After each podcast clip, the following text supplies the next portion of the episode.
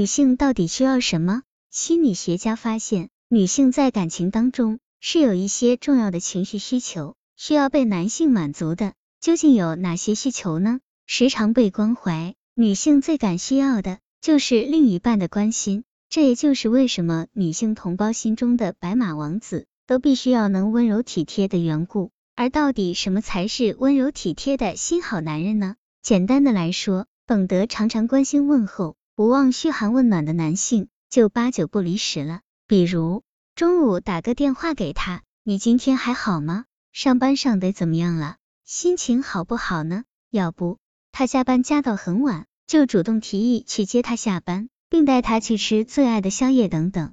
如果能常如此开心，他的感觉要满足他的第一个情绪需求就轻而易举了。再三被肯定，不晓得你有没有这样的经验？很多的女伴常会追问自己的另外一半：“你到底爱不爱我吗？”这个很肉麻恶心的问题，其实反映出了认真严肃的情绪需求，希望能够再三被肯定。我的确是被你欣赏，的确是被你所疼爱的。这个需求是人生与长大的过程中，每个小女孩都不断被周遭的大人提醒，要想办法做个讨人喜欢的女生窝，所以自然而然的，女性就产生了需要肯定被爱的感觉。而在答案不确定时，就难免会产生你爱不爱我的疑问了。因此，男性如果能常常主动示爱，并不厌其烦的表达自己的爱慕之意，常跟另一半表示我很欣赏你，我很爱你等。